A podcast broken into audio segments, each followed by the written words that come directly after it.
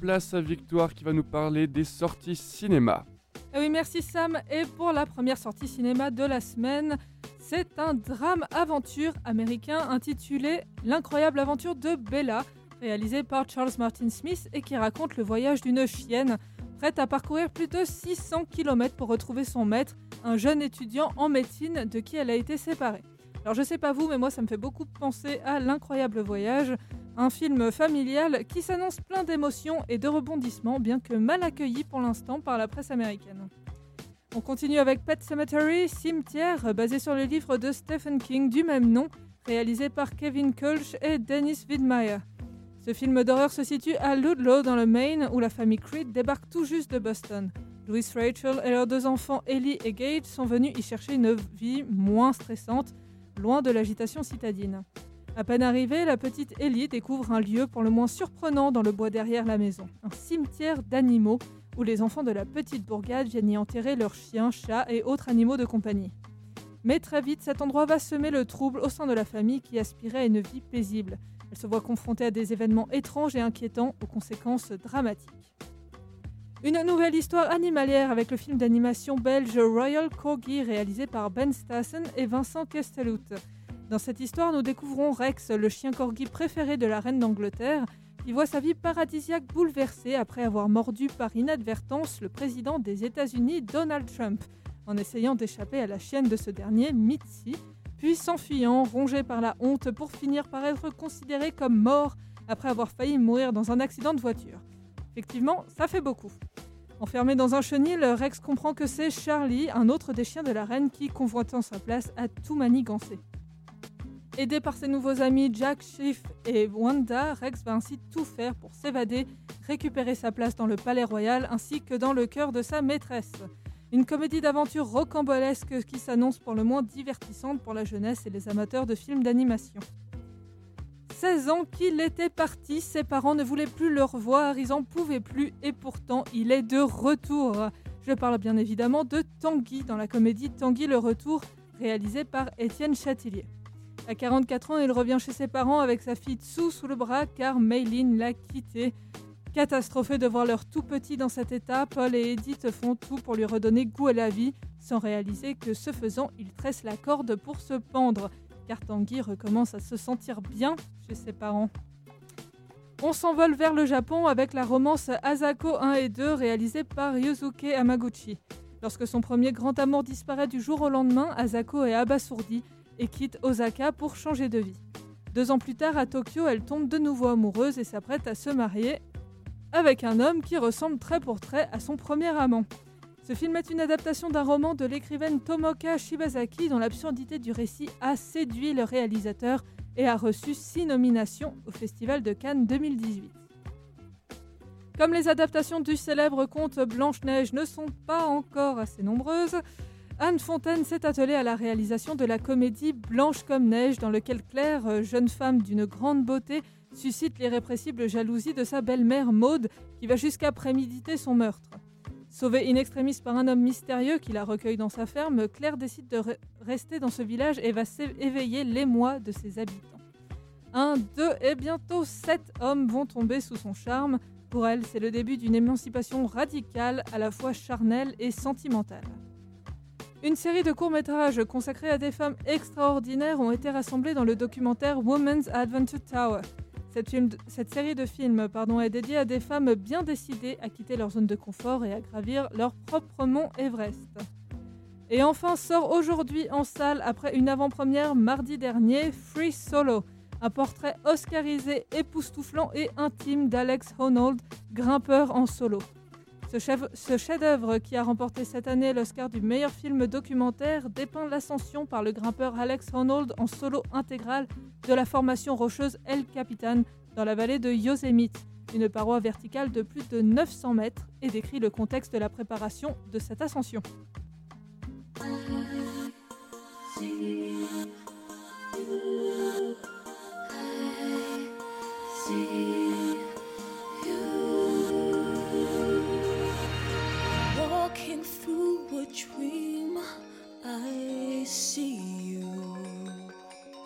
My light in darkness, breathing hope of new life. Now I live through you and you through me, enchanting. I pray in my heart that this dream never ends. I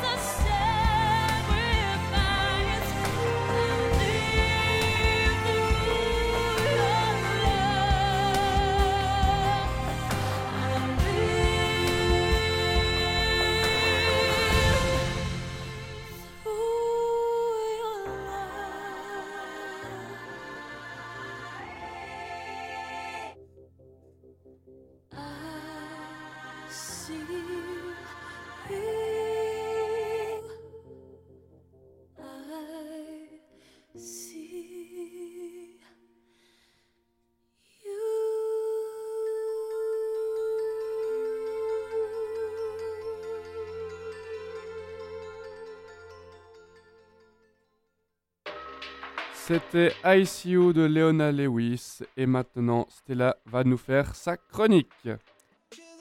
Aujourd'hui, nous parlons de la mission Apollo 13 qui a eu lieu le 11 avril 1970, il y a précisément 49 ans. Cette mission est la troisième du projet Apollo lancé par le président Kennedy en 1961.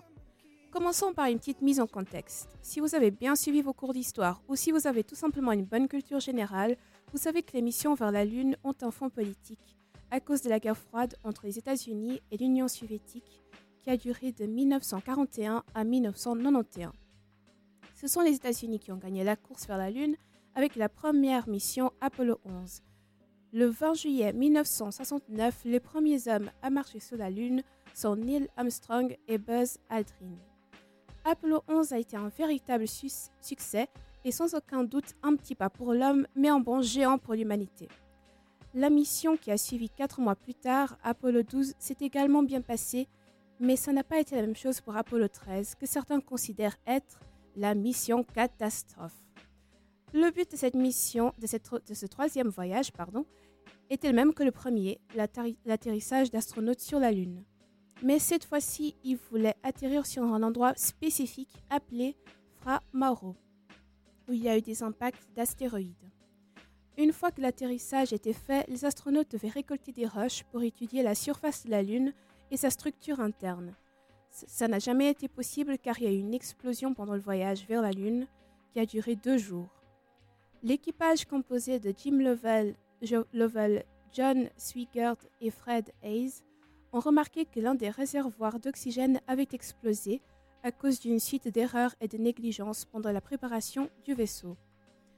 Quand ils se sont rendus compte que la situation était vraiment grave, ils se sont réfugiés dans, un module lunaire, dans le module lunaire qui n'était pas adapté pour les trois astronautes qui ont habité, euh, pour, pour y habiter pendant la mission. Puisqu'ils étaient déjà très loin de la Terre, plus précisément 300 000 km trop loin, ils ont dû contourner la Lune et grâce à l'attraction gravitationnelle, ils ont, dû- ils ont pu faire le chemin de retour qui a duré 4 jours. Malgré l'échec d'Apollo 13, on peut quand même dire que c'était un, un échec réussi parce que les trois astronautes sont arrivés en vie. Si vous n'avez pas beaucoup d'imagination et voulez avoir une idée de comment s'est déroulé Apollo 13, je vous propose le film de Ron Howard sorti en 1995. Il est composé du cast de Tom Hanks qui joue le rôle de Jim Lovell, Kevin Bacon qui incarne Jack Swigert et Bill Paxton qui joue Fred Hayes. Le titre du film n'est pas compliqué, il s'appelle Apollo 13. Le deuxième film que je vous propose n'est pas sur Apollo 13 mais sur Apollo 11. First Man retrace l'histoire de Neil Armstrong, le premier homme à marcher, sur la Lune. Le film est sorti en 2018 et a été réalisé par Damien Chazelle. C'est tout pour ma chronique, j'espère que vous avez appris quelque chose. Effectivement, enfin, moi j'avais vu le film euh, Apollo 13 d'ailleurs il y a quelques semaines et il était assez cool. Je sais pas si d'autres personnes l'ont vu ici. Alors moi je l'ai, mais je l'ai pas encore vu. euh, Il est sur ma. Moi j'ai juste regardé des extraits donc il faut que je le regarde en entier. Non, il est, il est très sympa. Il est, bon, c'est un film euh, classique américain, j'ai envie Mhm. de dire. euh, où, où effectivement, si on connaît déjà l'histoire d'Apollo 13, il n'y a, pas- y a pas trop de surprises. Mais par contre, moi, First Man, je l'ai pas encore vu et j'ai Mhm. vachement envie de le voir. Ah, que- Moi, je vais ouais, regarder Il paraît qu'il est vraiment bien noté. Ouais. Et, euh, Et puis euh, Apollo 13 apparemment ils ont bien euh, enfin, retracé l'expérience un peu, c'était assez réaliste encore. Donc euh, Moi, effectivement, je me rappelle du film, c'était assez intense comme, euh, comme, euh, comme film. En tout cas, on va passer à la musique, je crois, si j'ai bien compris. Oui. mais oui. Ah, oui, la musique, oui. le principe, c'est le- l'annonce. on, on vient de J'ai- réveiller j'ai notre une- ouais. Je faisais bien. une micro-sieste. Non. Alors, c'est- la prochaine musique, c'est Starman de David Bowie.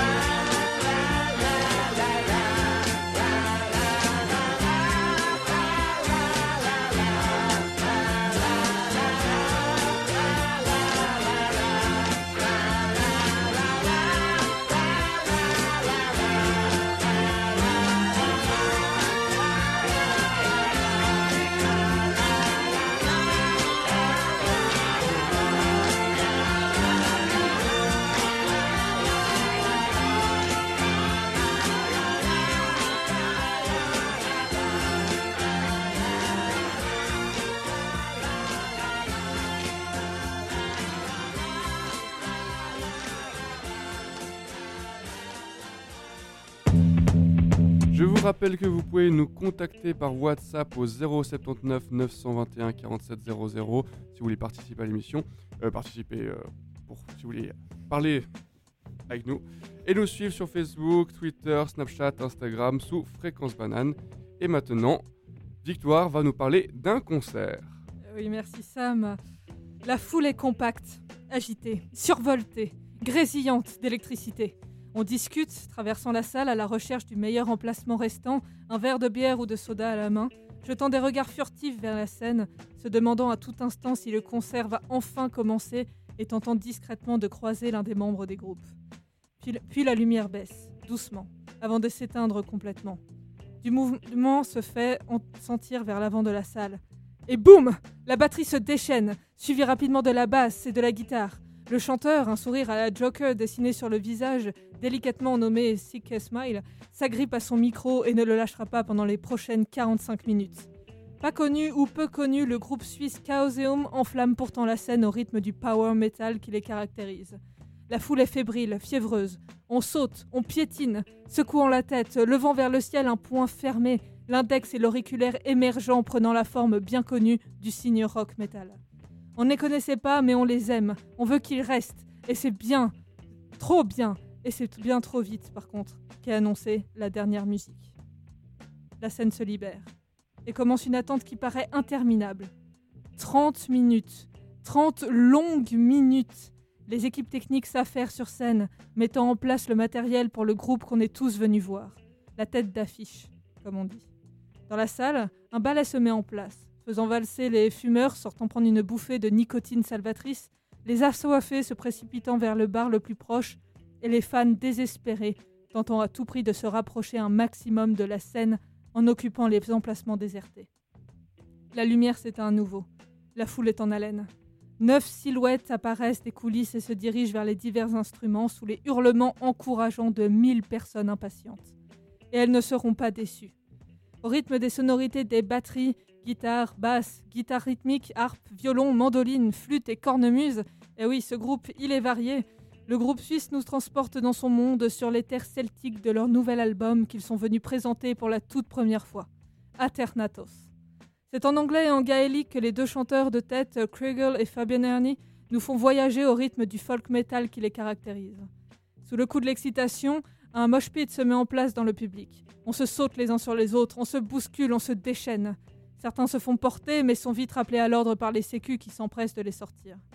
La musique continue de résonner dans les enceintes avec une telle force qu'on sent chaque note se graver dans la chair, prenant possession des battements de nos cœurs, du rythme de nos corps. Le groupe ne s'arrête plus.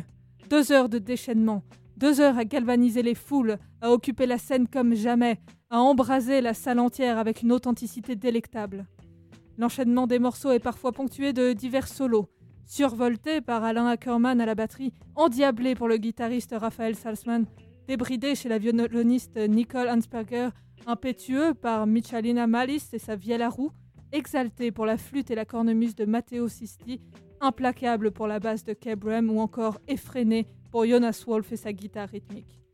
Le tout mis en exergue par des lumières stroboscopiques dans des passages les plus endiablés, ou ponctué de doux éclairages bleutés ou violacés, ne laissant apparaître plus que des silhouettes mouvantes sur la scène. C'était Illuvaiti, et ils sont indomptables, incroyables et inoubliables. Et tout de suite, je vous propose de découvrir l'un des derniers morceaux de leur dernier album, c'est Ambimaris. Somewhere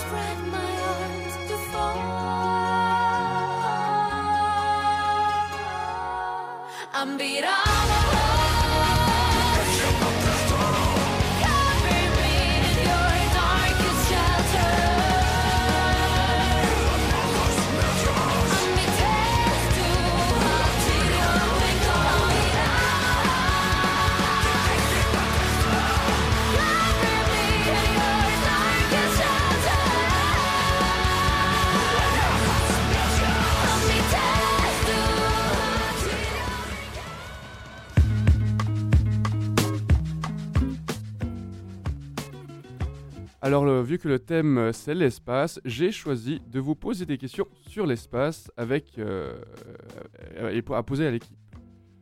Première question. Quelle est la distance Terre-Lune?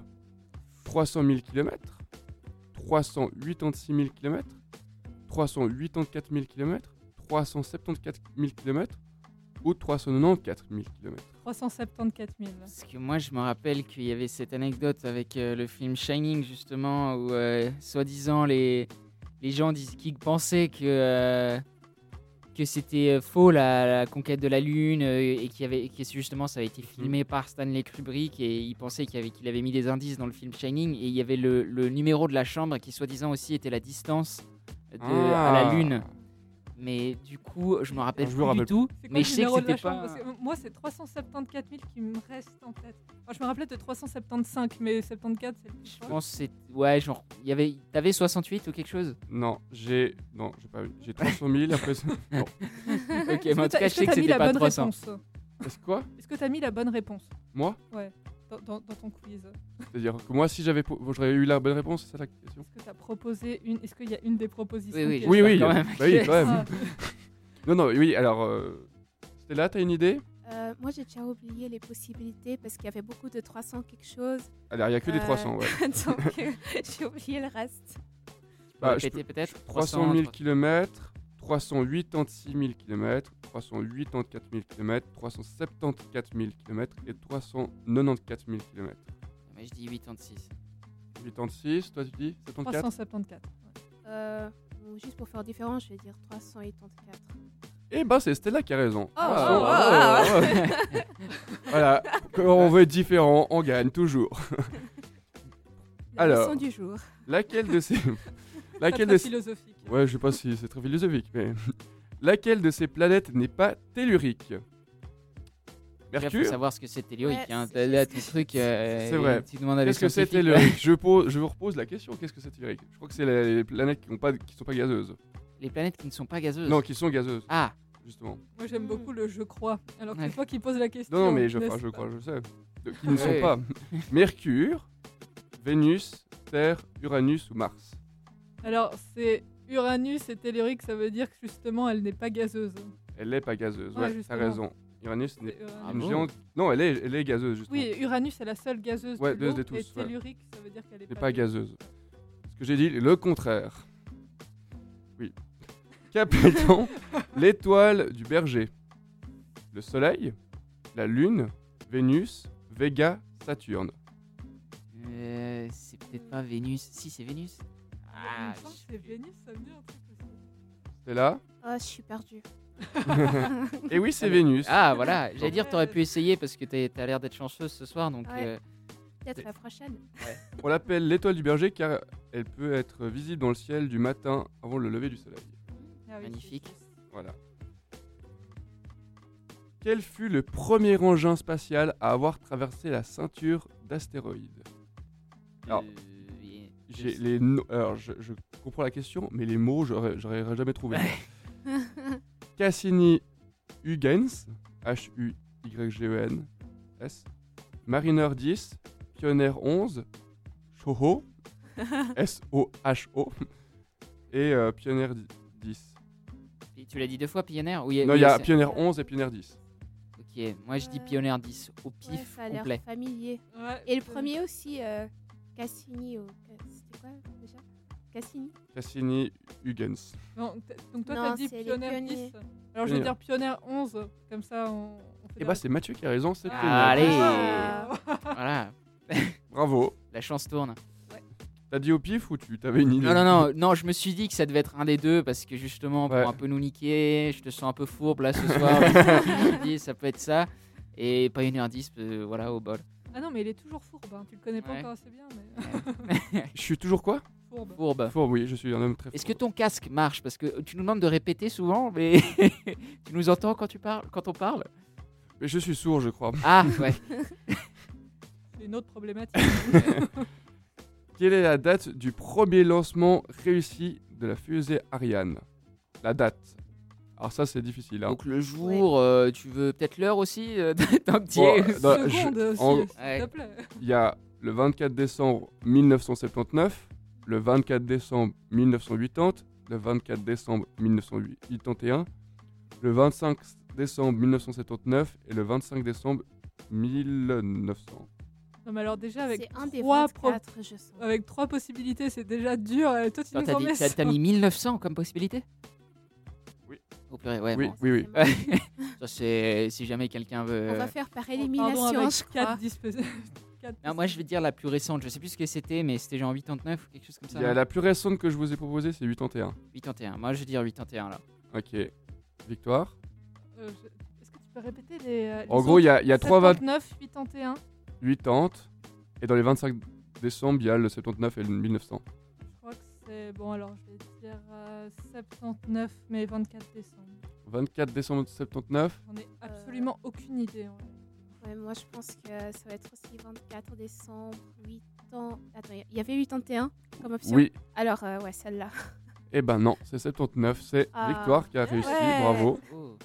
Le- ah bah, la chance tourne et euh, donc vous ne voyez pas, mais Littéralement. ça tourne dans l'ordre. hein. Voilà. c'est- Littéralement.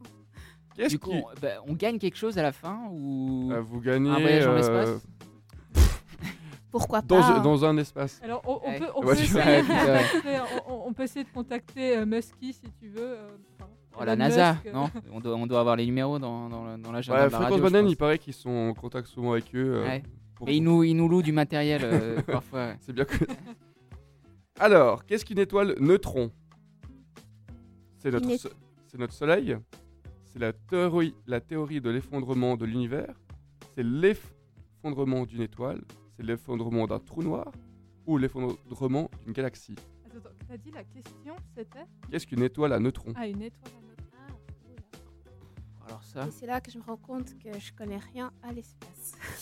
ouais, c'est assez compliqué. Hein, euh, mais moi, je vais dire le, le truc du, du trou noir là. L'effondrement d'un trou noir. Ouais. Je sais pas, ça aspire les neutrons, j'en sais rien. Euh, je je vais faire un peu ma mâchieuse et je vais te demander de, de ré- répéter les, les réponses. Notre Soleil, Si tu m'as planté là, j'ai. je, je répète volontiers. Notre Soleil, est-ce que c'est notre Soleil? Est-ce que c'est la théorie de l'effondrement de l'univers? L'effondrement d'une étoile L'effondrement d'un trou noir Ou l'effondrement d'une galaxie? Je pense que c'est l'effondrement d'une étoile. Ouais, je pense Ouais, que c'est ça aussi. enfin. Tu dis ça parce que tu Ouais, pas parce- d'idée? Ouais, exact. tu m'as eu. Eh bah c'est l'effondrement d'une étoile, tout à fait, victoire, bravo. Bravo, les Bravo. filles. Comme quoi, on t'a peut-être trouvé une vocation. Mais euh, j'ai été passionnée euh, plus ou moins d'astronomie à une époque. hein. Alors euh, je me rappelle plus de grand chose. Mais, euh, j'ai Bah, toujours trouvé ça relance-toi. passionnant. Alors. C'est un signe, remets-toi à l'astronomie. Qui a découvert Titan? Un satellite de Saturne. C'est Merci pour la précision. Parce Ouais. que... c'est Jean-Dominique Jean-Dominique Cassini, Isaac Newton, James Kirk, Christian Huygens, le- celui qu'on a eu avant, Ah, et c'est ou Johann piège. Kepler. bah, Cassidy, quoi, de nouveau. c'est- euh, c'est- c'est- Ouais, j'allais dire, c'est quoi le nom du- Euh, du, truc qu'il a Titan, c'est le- C'est un ça. Titan, c'est un satellite de Ah. Saturne. Alors là, putain, tu nous poses des trucs. Il me semble que c'est Cassini. Avec semble Cassini. très Ouais, mais j'ai un énorme doute là. Je sais pas. Moi, c'est juste que ça C'est la dernière juste. question, hein. après vous serez... euh, oh, vous vrai, pouvez vous reposer. Bon, on va tous dire Cassini alors. Allez. Cassini, eh ben non, Ah, c'est Ah, mince. c'est, euh, celui qu'on a eu avant, Christian Huyg- Huygens. Ah, J'arriverai on, jamais on voit la fourberie là. Bah oui. Mais je, je- Ah, C'était t'as mélangé chiant, deux hein. prénoms avant. Ouais. Je t'ai dit qu'il Ah. était fourbe, c'est pour ça. Bon, vous avez quand même bien répondu certains. euh, je sais pas si c'était au bol certains. ou si- Ouais, je crois que C'était à 100% Non, au bol. L'instinct, l'instinct. c'est ça. c'est le moment d'aller que jouer vous à avez- l'euro million là, je pense. Ouais. Allez. Mais maintenant, on va tout de suite se mettre Starlight de Muse.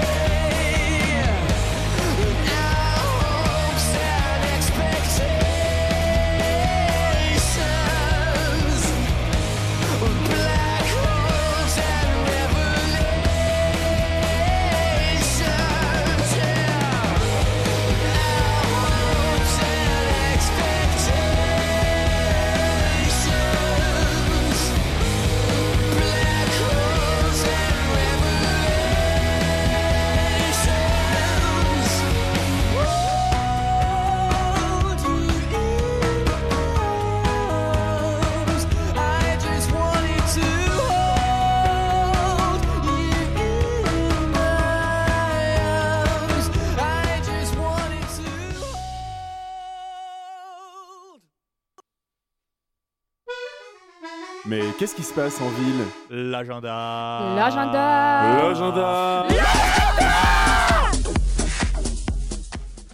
Sur le campus à Tselig, il y a les concerts des groupes Tiki Sound System et Deyozan. La musique de Tiki Sound System est inspirée de la dub jamaïcaine et de la culture britannique. Le deuxième groupe vient de Grenoble. Le trio mélange des musiques du monde et de la musique électronique. Si vous ne les connaissez pas encore, allez les découvrir ce soir. Le concert a commencé à 17h et durera jusqu'à 23h30. Le prix de l'entrée est de 5 francs. Sur Lausanne, l'exposition We Are, We Olympians and You débute le 13 avril au musée olympique. Cette exposition est dédiée aux athlètes et aux valeurs olympiques. Vous aurez également l'occasion de faire la ren- des ateliers autour du mouvement avec votre famille ou vos amis ou tout seul. Du 19 au 22 avril, vous pourrez rencontrer Théo Mur, Martin Lejeune, Véronique Lucrin et leur coach. Vous avez toutes les raisons d'aller voir cette exposition, même si vous ne comprenez rien au sport. L'entrée est gratuite. À Morges, toujours le 13 avril, on passe à quelque chose de magique avec le spectacle de Luc Langevin. Le magicien passionné des maths et de la physique interroge le réel par son approche originale de la magie. Si les spectacles de magie c'est votre truc, profitez. Le spectacle aura lieu au théâtre de Beau-Sobre. Ça commence à 19h et le prix d'entrée est de 58 francs. Le 14 avril, de retour à Lausanne, je vous propose le concert piano entre romantisme et modernité. Dans ce récital solo, le pianiste Jérôme Cust interprétera différentes œuvres de Chopin avec des variations écrites par Federico Mompou et Guy Sacre. Les amateurs de musique classique, profitez, l'entrée est gratuite. Le spectacle aura lieu au Musée historique de Lausanne et ça commence à 17h. On termine avec les soirées. Ce vendredi 12 avril, il y a la soirée C'est rétro pour vous qui commence à 23h et finit à 5h du mat. Les DJ locaux vous feront danser au son de vintage disco et de la house. La soirée sera au Romandie et le prix d'entrée est de 5 francs. On termine avec la soirée au Ned Music Club à Montreux, avec les artistes Nusky et Spider Z. C'est la première fois qu'ils viennent en Suisse, donc c'est une bonne occasion pour les découvrir et aussi pour les fans de les voir en live. Ça commence à 9h et les prolocations sont de 20 francs. Et si vous n'avez pas réussi à acheter en avance, c'est 25 francs à la caisse. J'espère vous avoir inspiré. Profitez bien.